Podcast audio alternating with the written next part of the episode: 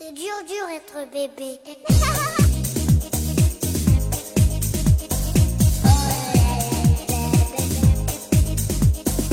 Hello，大家好，欢迎大家收听大型自制科幻悬疑青春偶像励志砍车育儿八卦类辣妈脱口秀节目《腊八粥》，我们是 Lady 妈妈天团。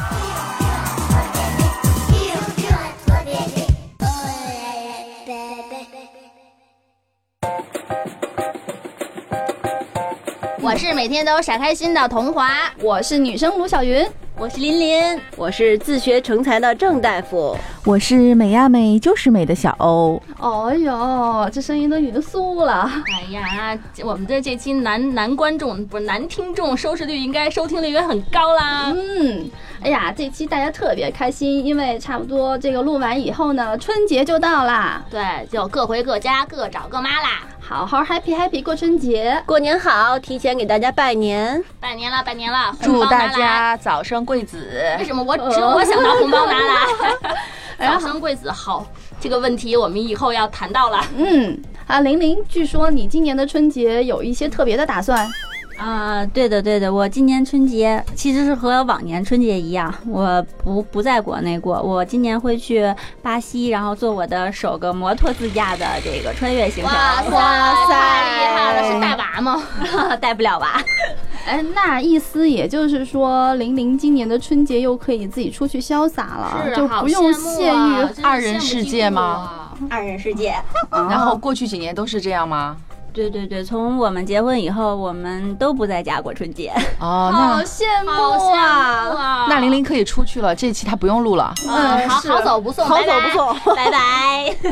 啊，我看好像现在表情最凝重的好像是小欧愁啊，啊，咋愁什么呀？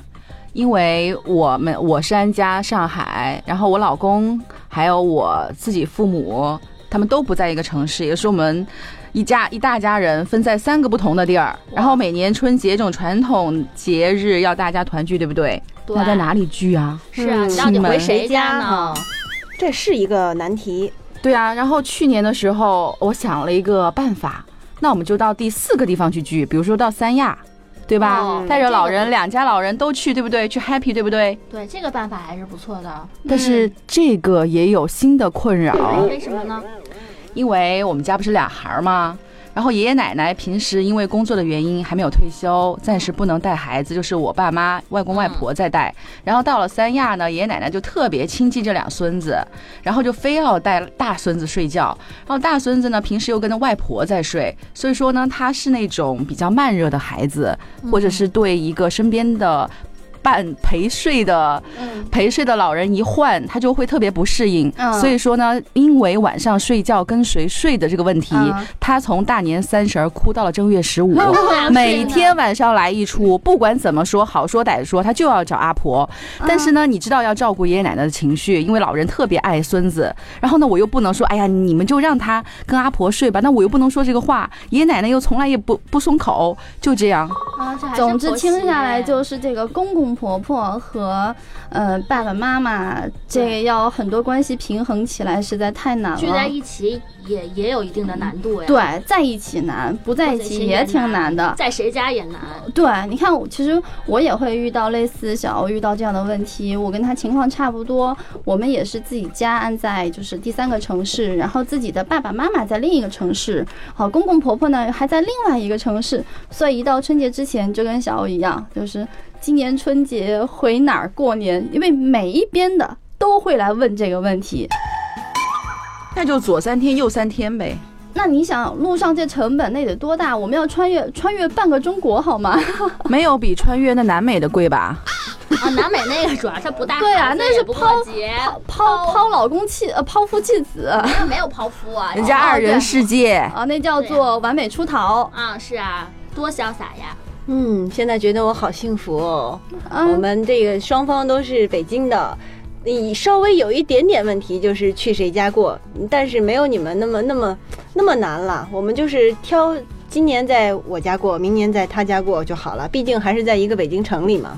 哎，其实像郑大夫刚才说的这种方式，我觉得作为我们来讲，呃，也可以借鉴，因为现在大家都知道都是独生子女，对对于父母来讲，谁都希望自己的这个儿子媳妇儿或者是女儿女婿能够一起对，能够一起跟自己的孙子孙女或者是外孙一起过年。是的那么我们就约定俗成呗，比如说今年我们回爸爸妈妈家过，明年呢我们到公公婆婆家过，第三年我们可以就在自己的这个家这儿，然后我们可以邀请我们的父母他们过来一起跟我们过年。对。我们家一般都是这样的，就是基本上过年回家的时候都回我爸妈家，然后我们会在大年三十中午的时候说，咱们两家一起吃个饭吧，然后就是把这个双方的父母叫在一起吃个这个除夕的饭，然后晚上呢，就是我就带着孩子回我们家了，然后呃，这个我老公也跟我一块儿回家，然后爷爷奶奶就很开心的，因为反正都聚了嘛，看嗯就是过年其实就是一个形式，大家团聚一下就好了，就比较商量着来这种。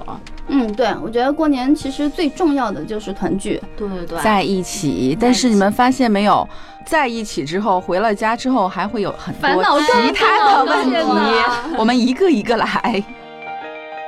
我觉得这这基本上应该是回家过年的几大经典问题。嗯，嗯，没错。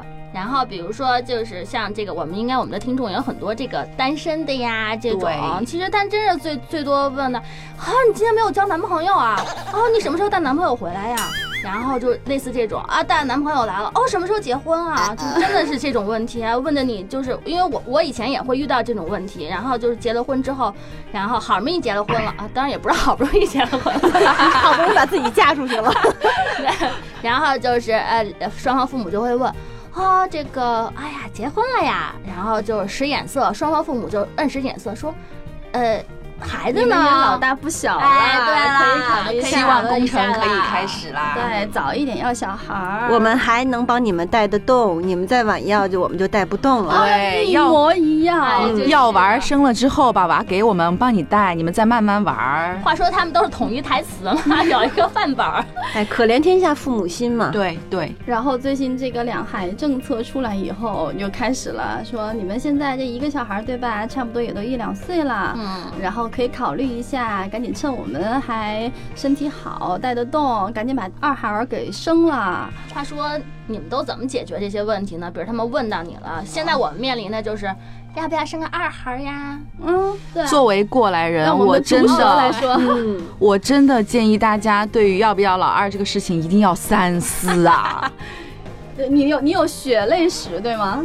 就给你们四个标准吧，要么你们的外公外婆、爷爷奶奶很给力，要么是本人自己很给力，或者是老公很给力，要么就是你们的钱很给力。如果以上充要条件均不满足的话，我真的觉得你们算了吧。那那我们就算了吧。因为是这样的，大家不要简单的认为有了第二个孩儿就是哎呀大的带小的一起玩儿，或者就一下子稀里糊涂就带大了，真的不是这样。多了一个小朋友，真的不只是多了一份辛苦，是多了十份，因为他们各自需要你的照顾以外，他们在一起还会制造新的麻烦。而且还是尤其两个你是两个男男孩儿，我好佩服你啊，小欧。真的对我好一点，以后我被媳妇儿嫌弃的时候，还要到你们家去避避呢。来吧，我们会给你爱的抱抱。你直接当我们女婿就好了，让儿子。啊，对呀、你俩儿子分给咱们，咱们有仨闺女，赶紧再生一个，我们还可以给你平分。饶了我吧！其实我觉得过年回家还会遇到一个问题，就是，嗯，这些亲戚们 熊亲戚，嗯，特别可怕。是啊，他这些亲戚更会问你啊，然后说，比如说哎，，你们会遇到什么问题？我会遇到啊，这个说童华呀，哎呀，你们是在那个杂志社是吧？你们这个啊买车能不能便宜呀？然后你每个月挣多少钱呀？啊嗯，啊，然后说听说你们那个收入特别高，哦，你们都能买得起豪车是吗？啊，还能去各个国家，没事儿就去玩去旅游是吧？对对对，特别特别那种羡慕嫉妒的那种。嗯，嗯，还会赤裸裸的问你们收入吗？会啊，会呀真的会的，因为他们要跟他们自己的孩子要比啊。就哎呀，如果我没有，比如说我报一个啊，我这月收入多少多少多少，然后说哎呀，哎，我们家的那个娃娃真是就是孩子在也在北京啊，然后哦，他他挣的哦比你高哎，然后是多少多少多少啊，然后当时你就会觉得三滴汗下来。我那但我觉得还有我们现在带小孩儿回家的话，遇上一些喜熊亲戚，哦我觉得那真真的是更加有时候你还没法说出口，你还不能得罪人家。哎，其实没错，这样真的很讨厌，尤其是对小孩子，因为小孩子更容易受到不好的影响。特别是喂养习惯上，嗯，我就听到一个朋友跟我说的，就是他说他带着他的女儿，呃，两三岁吧，然后到一个亲戚家，那个亲戚家呢，一去了，所有人说话都是那种很负面的，你们、哦你们知道吗？就是比如说，哎呀，你今天你妈给你穿的这个颜色怎么这样啊？更显得你黑了。我看看长长得白点没有？哎呀，还是你知道我遇到过最可怕的事情是什么吗？我们亲戚又直接对着我们家老大说：“哎呀，珍珍呐、你妈妈给你生了弟弟，他不喜欢你啦。”哎呀，这种最烦人了这了。种太讨厌了。哎，我真的有去请教儿童学专家怎么怎么解这个困扰，特别是我们家老大性格比较内向，就是在遇到这个事情之前，你先跟老大演练一下，如果有人说宝宝你爸爸妈妈不喜欢你了，然后你教宝宝说。你骗人！我爸爸妈妈喜欢喜欢我的。如果他还是这样，大人还是这样逗他的话，你就让孩子坚持，不停的重复这句话，直到孩子对那个亲戚说：“你讨厌，我不要跟你再说这个事情，再见。”就是你跟他要那个实操起来，就是在去见熊亲戚之前让他练起来，这样子是对孩子一个很大的保护。哦，我觉得那你上这个儿童心理学还是很重，哎挺有用的啊。啊。嗯，我觉得我们当妈妈的应该差不多都去学一点这样的知识。还有就是，我觉得回去真的这种亲戚给小孩的一些喂养习惯，然后比如说来呀，那吃个个我给你啊给你吃个糖，因为我特别喜欢你呀，来，呃，跟奶奶呀或者是什么姨什么的，给你拿糖生啦，什么拿花开心果生啊啊、。坚果啊那种硬硬的东西，还有还有饼干，各种饼干，哦然后还有什么各种奶，哦，真的是想起来就特别可怕。然后我们家老二其实是过敏体质，哦他发湿疹到现在将近两岁，他其实是对草莓等这些多籽儿类的食物是过敏的。嗯，但是很多亲戚就会让他的嘴巴上舔啊舔啊舔啊舔，并且还跟我说这么一点点有什么关系了？不要那么娇气。他既然要吃，就说明他缺这个。嗯你知道我真的的是无力反驳。然后如果我要反驳的话，他们就会说一句话，你们绝对都会都会赞同，就是说你们不也就这样长大的吗？啊是 全全中国统一的，对，这句话真的没有办法，确实我们也是这样长大的。可是我们现在和当年就是很多情况，现实情况是不一样的。不管说，比如说我们从这个空气环境，对吧？对那时候有雾霾吗？食品卫生那个时候有有乱七八糟的各种这种什么激素啊药啊、什么激素农药啊连还没有喝。自来水啊，对，还有教育成本，你说生二孩、生三孩儿，呃，和那个时候能一样吗没吗？错，嗯，我觉得不只是这个喂养问题，还有关键就是小孩子心理问题。嗯嗯，就像嗯是就像我刚才说的，我那个朋友他给我讲的，他就说到那个亲戚家就都是很负面的意见，说这个孩子我抱抱你，孩子要不让抱，哎呀怎么这么不大方啊？嗯，啊，这么畏畏缩缩的。然后呢，他又说带这个孩子，同样的孩子去另外一个亲戚家，而这家亲戚说话方式是什么样的呢？哎呀，宝贝来了，哎呀，又长高了，真精神，长得越来越漂亮了。然后呢，呃，你给我们表演一个什么？然后对对对不是，然后这样是好的。我我想说的是好的，你知道吗？就是给这个孩子所有都是很正面的这种肯定。然后结果是怎么样呢？孩子在第一家的时候就是非常别扭的一个小孩儿，你要要抱不让抱，越越不让抱，你越说我别扭，我就越别扭。然后到第二个家呢，那孩子简直用他的话说，这孩子简直就是在发光。就是这个孩子非常非常的活泼大方，然后跟那个第一次见面的亲戚也都会非常主动的去打招呼啊，然后呢表表现欲非常强，然后简直就就换了一个孩子一样。就是这种周边的环境、大人的这个语言评价，对这孩子来讲非常非常重要容易受影响。嗯，但是我们没有办法选择我们的亲戚，也不能说快速的教告诉他们，希望给他们建议，他们能做得到。所以说，我们尽量的提前多有一点预备的东西，多给孩子做点心理建设。嗯，对对，我们改变不了别人，然后我们只能够自己先内心强大起来对，没错。其实我相信，就像我刚才说的，这个第一家亲戚，这个对这个孩子他可能也是很喜欢、嗯，很疼爱的，但是他就是表达方式是一种习惯的负面的了。嗯，所以你像可能有的人会说啊，那孩子还只能听好话，不能听坏话了。其实道理不是这样的，就是我们作为成年人，我们也不喜欢人家跟我们说，哎，见面就说你今天穿的真难看什么的，是吧？对，是的，对呀、对，我们都不喜欢的，那孩子其实他更容易受到这种负面的影响，而我们可能听完了心里不高兴一下就过去了，但孩子可能表达不出来。对孩子可能就会影响他整个的情绪，甚至他以后的性格，都会受到。像我这种有两个小孩的，我最怕的是什么？是亲戚之间的比较。哦他会说：“哥哥啊，你看看弟弟怎么怎么样，多大方，又会蹦又会跳的，你给咱们表演个节目，背个诗吧。”嗯然后我们家老大的性格是属于慢热的，他不能马上的就来做这些表演。但其实对我作为妈妈，或者是有点育儿育儿那个知识的人，都觉得这个没有关系，每个人的性格不一样，这没有优优劣，没有对错，对不对？然后呢，亲戚就会不依不饶。一直让我的老大哭起来，或者是钻到我背后来，很难过，很委屈。嗯，对，尤其两个这种最要命了，呃，老是会被人拿来相比较。还有一点性格不一样，还有一点，他们会跟我们家老大说：“你是哥哥呀，你什么都要让弟弟。”就比如说吃东西也好，玩玩具也好，其实两个小朋友争一个玩具，这是天性，这是人类进步的一个一个动力，对不对？争执嘛，欲望嘛。但是亲戚就会说：“你是哥哥呀，嗯，你怎么能这样啊？”就让小朋友特别的不知所措。嗯，对，其实前提是他们是平等的，对，现在就不讲究说大的一定要让小的，对，是嗯民主你说罗的小。云，你让你妹妹吗？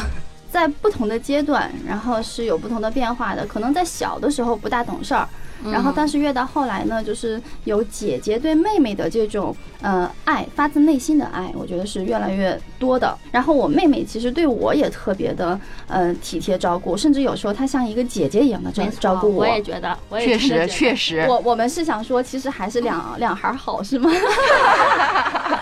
各位准备吧。啊，那得看情况。嗯，对，但是真的就是，我就对于要不要两孩儿这个问题啊，回到前面，我想说一下，嗯、因为就是从我个人感受而言，我觉得有两个小孩儿，不管是姐姐弟弟，还是姐姐妹妹，还是兄弟，还是姐妹，可以有，就是尤其在长大之后呢，他们的互相的一个嗯照顾这一点上，尤其还包括对父母的一个照顾，嗯呃，你确实觉得、嗯、相互分担。对，相互分担、相互分享，觉得挺好。但是，嗯，你现在如果叫我去要一个小孩儿，叫第二个小孩儿，真的我们考虑的就没那么，简单因。为你要养他，对他有负责压力，对他负要教育对他对于我们心理来说是一种挑战。刚刚小欧谈到了，不光是对于心理的挑战，他对于我们人生的规划，他对于大家物质各方面其实都是一种挑战的。而且我以前我。就是我不知道，我我也以为像我父母说的那样，反正有了第二个小孩嘛，反正就我们无非就是在增加一倍的一个工作量，嗯，但是事实上，像过来人，真的不是那么简单十倍的一个工作量，我特别能理解。我去过小欧家，他们家好多次，然后看到他们家的两个小朋友就是一起闹喊的时候那种分贝，然后还有他们家的阿姨，还有什么爷爷奶奶啊，还有那个什么外公外婆等等，你知道吗？鸡飞狗跳那种感觉。其实也其乐融融。总结一句，其实要不要二娃，大家不要随波逐流，还是要考虑自己的情家里的情况，跟老公商量好，跟爸妈商量好。嗯，还有考虑到就是自己的人生规划。其实我觉得两个小朋友生的比较近，有个好处就是特别环保，就是哥哥或者是姐姐老大的所有东西都可以下面的小孩接着用。所以说，我觉得从经济环保这个角度上来讲，大家是可以考虑二胎的。反正说来说去聊了这么多，我们就是发现，在春节的这个时间点上，因为它涉及到了很多家庭平时会遇不到的一些问题，它会集中的体现出来。然后，因为我们这个时候我们的角色是女儿，然后是妈妈，是媳妇儿，对，还是妻子，就会遇到很多就是不同的家庭，对小家庭、大家庭之间的很多矛盾会在这个时候来爆发出来。那么，我们真的是需要作为一个女人，要有一些这种、呃、生活智慧，对，考验情商的时候到了。嗯，其中最重要的一个点就是要跟自己的老公沟通。沟通。对达成最基本的一个默契。老公一旦他能够跟你达成一种默契以后，因为他们是你的公公婆婆的儿子，对吧？有时候呃一些话从他们的嘴里嘴里说出来，他们去说服父母的时候，是比我们说一万句都顶用。是的，是的。如果实在想不出办法，情商智商有限的话，也可以多听听我们的节目，让你们知道你遇到的这些困难都不是你唯一的，不是你一个人遇到的，大家大家都都有的。对，大家比比谁惨，你就觉得自己很幸福啦。尤其是过年的时候嘛，本本来就应该是一年当中一家人最热闹、最开心的时候，是所以的不要让这些矛盾呢成为这个过年当中的主旋律。对，女人大气一点，大气一点。对，嗯，是，还有就是把宝宝，然后有一些心理的一些建设呢，然后做提前的好做好，做好功课。嗯，然后看紧点儿。不好听的就少听，不好去的就少去。对，对，对啊，左耳朵进右耳朵出嘛。嗯，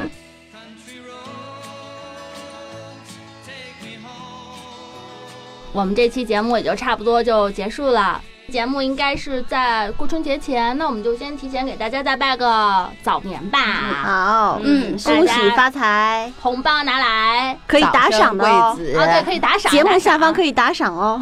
嗯，是对的。祝大家有一个其乐融融的新年，然后祝玲玲在她的南美之行行一切顺利。我准备在朋友圈里把她拉黑，不想看。好吧，好吧，好的，大家新年快乐，下期见新年快乐，见下期再见。见，拜拜，拜拜。